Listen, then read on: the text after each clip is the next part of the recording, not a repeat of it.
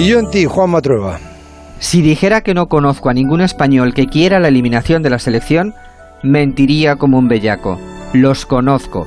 Hay quien desea el adiós de España porque no le gusta Luis Enrique. Entre esos están los que no le perdonan que no incluyera jugadores del Real Madrid en la convocatoria.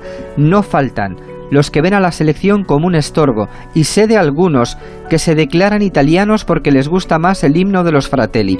Esa diferencia de pareceres define bastante bien lo que somos como país. Sin embargo, nuestro país también está definido por una mayoría de ciudadanos, en este caso de aficionados, que se sienten representados por el equipo.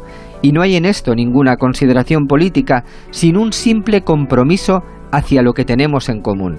En cierto sentido, en la selección ocurre como en las redes sociales, que el ruido de unos pocos se hace más relevante que el sosiego de unos muchos. Sería un error confundir esa estridencia con el sentimiento general.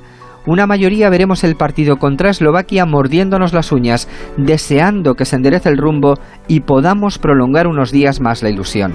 Es verdad que no ayudan los resultados y a veces tampoco ayuda demasiado el seleccionador, pero eso son anécdotas en comparación con el milagro que es congregarnos en torno a un mismo objetivo. Es cierto que no estamos todos los que somos, pero somos suficientes.